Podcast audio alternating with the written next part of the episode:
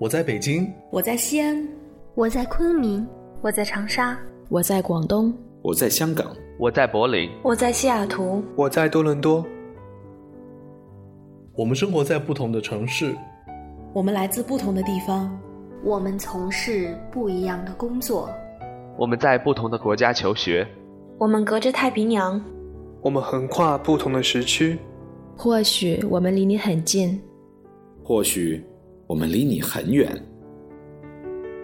但我们在这里为你读英语美文，为你读英语美文，英语美文，为你读英语美文，为你读英语美文。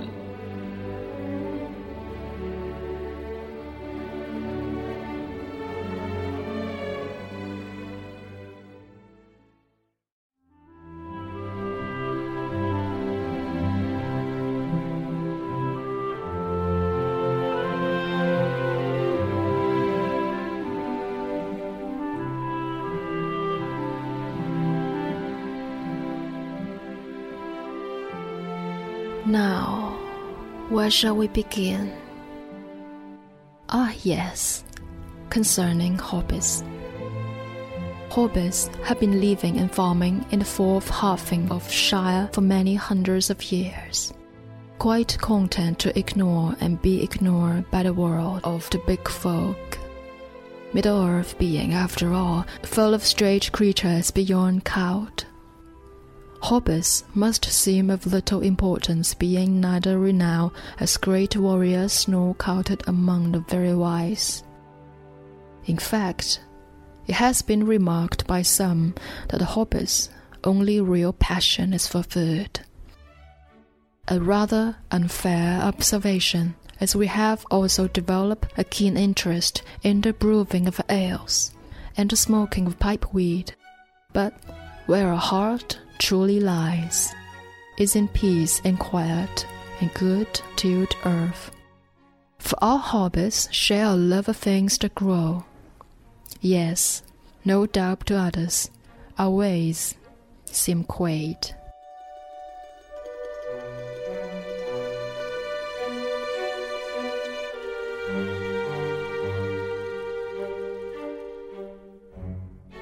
听众朋友，你们好， 欢迎收听为你读英语美文的中途特辑。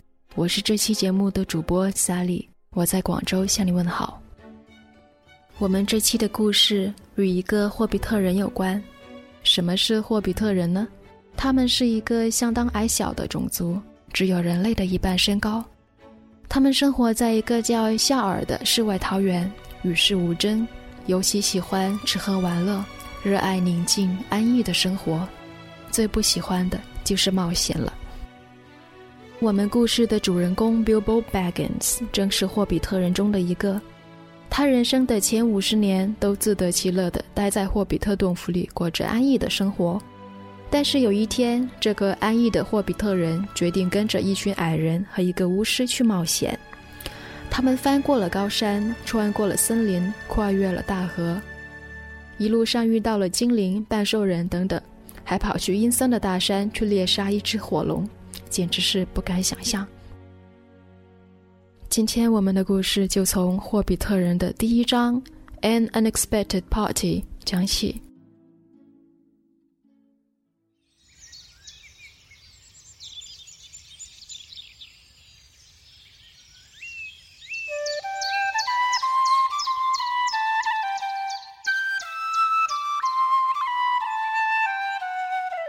许多年前的一个早晨，那时候世界一片宁静安详，噪音比现在少，绿色比现在多。霍比特人还为数众多，而且日子过得红红火火。就在这个早晨，不爱冒险的 Bilbo Baggins 遇到了到处找人去冒险的甘道夫，这是一切故事的开始。Good morning. Said Bilbo, and he meant it. The sun was shining, and the grass was very green. But Gandalf looked at him from under long bushy eyebrows that stuck out further than the brim of his shady hat. What do you mean? he said. Do you wish me a good morning? Or mean that it is a good morning whether I want it or not? or that you feel good this morning, or that it's a morning to be good on. All of them at once, said Bilbo. And a very fine morning for a pipe of tobacco out of doors in a bargain. If you have a pipe about you, sit down and have a feel of mine. There's no hurry. We have all the day before us. Then Bilbo sat down on a seat by his door, crossed his legs, and blew out a beautiful grey ring of smoke that sailed up into the air without breaking and floated away over the hill. Very pretty, said Gandalf. But I have no time to blow smoke rings this morning. I'm looking for someone to share an adventure that I'm arranging, and it's very difficult to find anyone. I should think so, and it's past. We are plain, quiet folk, and have no use for adventures. Nasty, disturbing, uncomfortable things. Make you late for dinner. I can't think what anybody sees in them, said our Mr. Baggins, and stuck one thumb behind his braces and blew out another even bigger smoke ring. Then he took out his morning letters and began to read, pretending to take no more notice of the old man. He had decided that it was not quite his sort and wanted him to go away. But the old man did not move. He stood leaning on his stick and gazing at the hobbit without saying anything, till Bilbo got quite uncomfortable and even a little cross. Good morning, he said at last. We don't want any adventures here, thank you. You might try over the hill or across the water. By this he meant that the conversation was at an end. What a lot of things you do is good morning for, said Gandalf. Now, you mean that you want to get rid of me and that you won't be good till I move off? Not at all, not at all. My dear sir, let me see, I. I don't think I know your name. Yes, yes, my dear sir, and I do know your name, Mr. Bilbo Baggins, and you do know my name. I'm Gandalf, and Gandalf means me. To think that I should have lived to be good morning by Belladonna Took's son, as if I was selling buttons at a door. Gandalf, Gandalf, good gracious me! Not the wandering visitor gave old Took a pair of magic diamonds stuck fast on themselves and never came undone to order. Not the fellow who used to tell such wonderful tales at parties about dragons and goblins and giants and the rescue of a princess. Not the man that used to make such particular excellent fireworks. I remember those. Old Took used to have them on Midsummer's Eve. Splendid. They used to go up like grey lilies and snapdragons and laburnums of fire and hang in the twilight all evening. You will notice already that Mr. Baggins was not quite so prosy as he liked to believe. Also, that he was very fond of flowers. Dear me, he went on. Not that Gandalf was responsible for so many quiet lads and lasses going off into the blue for mad adventures. Anything from climbing trees to visiting elves or sailing in ships, sailing to other shores. Bless me, life used to be quite inter. I mean, you used to upset things badly in this past once upon a time. I beg your pardon, but I have no idea you were still in business. Where else should I be? said the wizard. All the same, I'm pleased to find you remember something about me. You seem to remember my fireworks kindly, at any rate, and that is not without hope. Indeed, for your old grandfather Took's sake and for the sake of poor Belladonna, I will give you what you ask for. I beg your pardon. I haven't asked for anything. Yes, you have. Twice now, my pardon, I give it you. In fact, I will go so far as to send you on this adventure. Very amusing for me, very good for you, and profitable too. Very likely if you ever get over it. Sorry, I don't want any adventures, thank you. Not today. Good morning, but please come to tea anytime you like. Why not tomorrow? Come tomorrow. Goodbye. With that, the hobbit turned and scuttled inside his round green door, and shut it as quickly as he dared, not to seem rude. Wizards, after all, are wizards.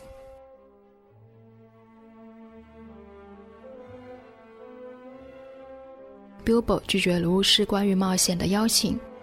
本以为事情就这样过去了，没想到第二天竟然有一群陌生的矮人前来拜访。他们吃光了 Bilbo 的食物，讨论着黄金、半兽人、恶龙等等他不了解的事物。在酒足饭后，他们取出了乐器，边演奏边歌唱，吟诵着古老的歌谣。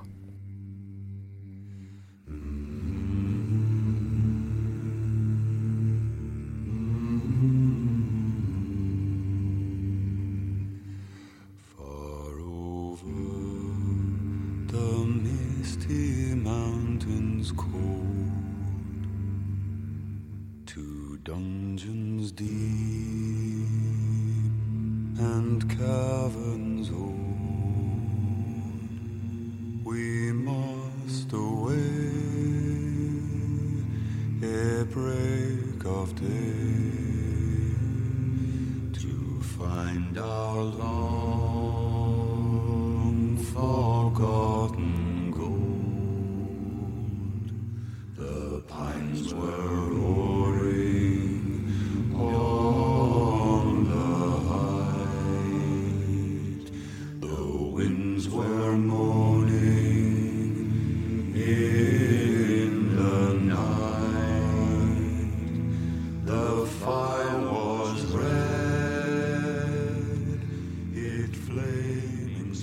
的歌谣里有雄壮的山脉、地底深处的黄金、炙热的龙岩、国王与精灵。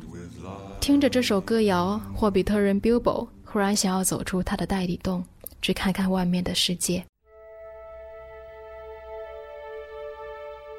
于是，在五月即将到来前的一个晴朗的早晨，我们的霍比特人 Bilbo Baggins 骑着小马和巫师以及矮人。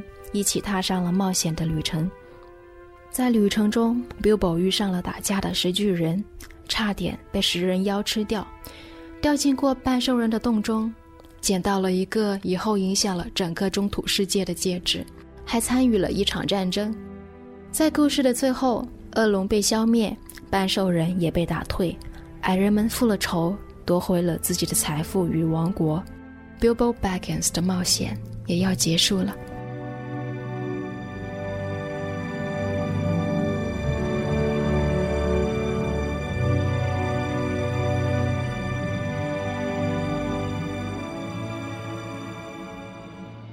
终于有一天，他踏上了回家的道路，边走边吟诵着：“Roads go ever on and on, under rock and under tree, by caves where never sun has shone, by streams that never find the sea, over snow by winter sown, and through the merry flowers of June.”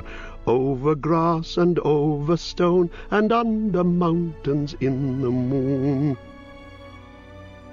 Roads go ever, ever on, under cloud and under star, yet feet that wandering have gone turn at last to home afar. Eyes that fire and sword have seen, and horror in the halls of stone, look at last on meadows green and trees and hills they long have known.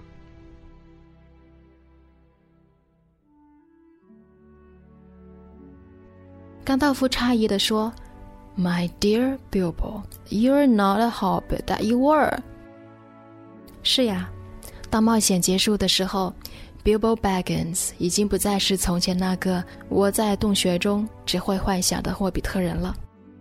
他曾骑在大鹰的背上翱翔，曾挥舞着短剑刺杀毒蜘蛛。每一次陷入危险的时候，他都会想念那可爱又明亮的霍比特洞府，然后勇敢向前。而每每他战胜了困难，他都变得更加勇敢了一点。后来，他几乎无所畏惧了。设想一下霍比特人的形象，在众多的种族中最为矮小，走起路来悄无声息。是这个世界上多么微不足道的个体，他们的个性谨慎，不愿冒险，有吃有喝，安稳度日就好，是不是与我们有点像？霍比特人中文版的译者这样说：“其实 Bilbo 就是我们每一个人，徘徊在懦弱与勇敢之间。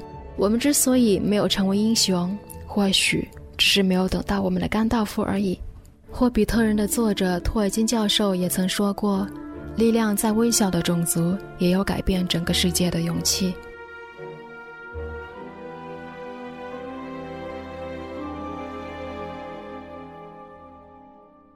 回到我们的故事里，Bilbo 在经历了那数不清的探险之后，回到家乡，开始撰写诗歌和回忆录，取名叫《There and Back Again: A Hobbit's Holiday》。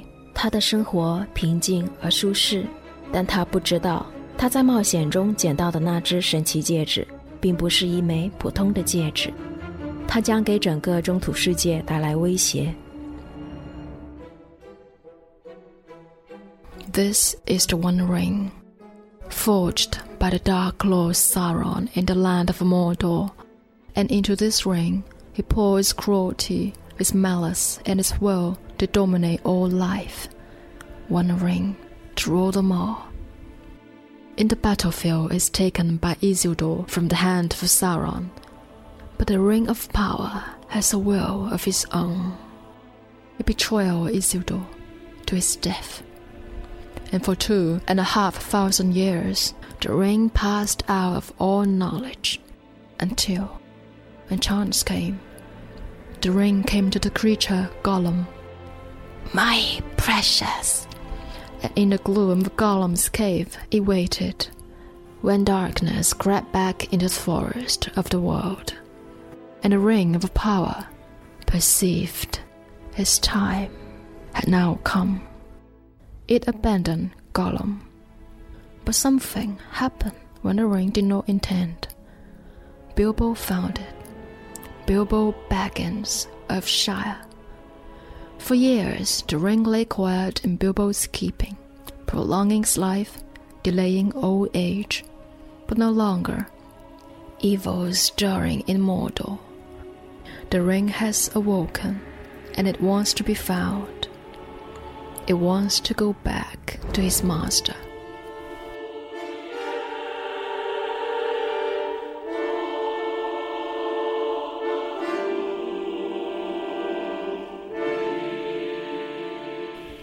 六十年过去了，邪恶在魔多蠢蠢欲动，至尊魔戒已经被唤醒，他想要被找到。中土世界的和平将被打破。而关于魔界、霍比特人，还有中土世界的其他种族的命运，将会发生什么变化？接下来的故事，我将交给下一期节目的主播小雨为你们讲述。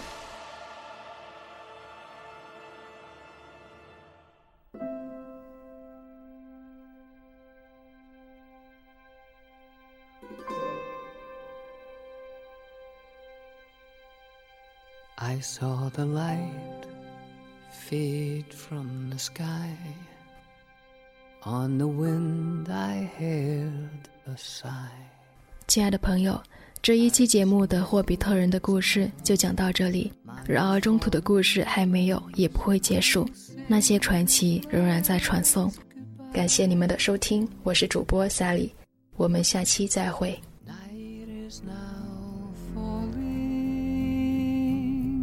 So ends this day.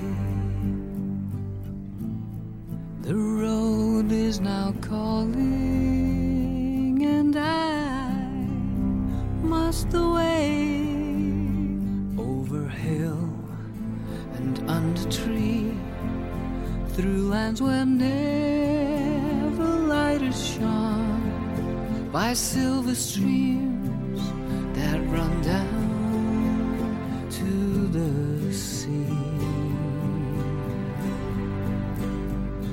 Under cloud, beneath the stars, over snow on winter's morn, I turn at last to paths that lead home.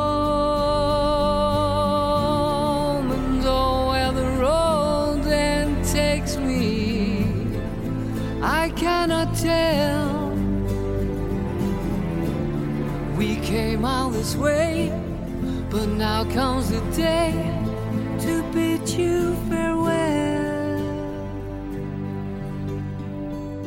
Many places I have been, many sorrows I have seen, but I don't regret, nor will I forget all who took that road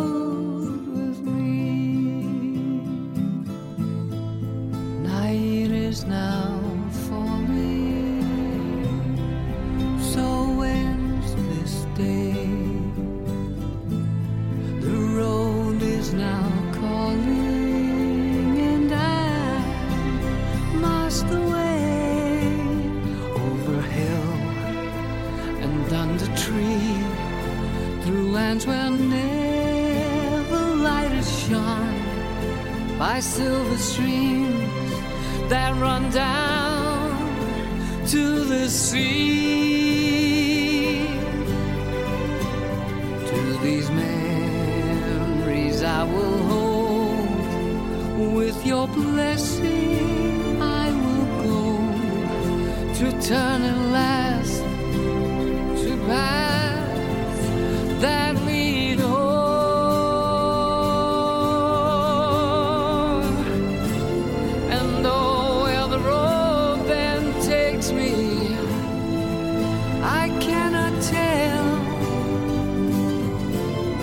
came all this way, but now comes the day to bid you farewell.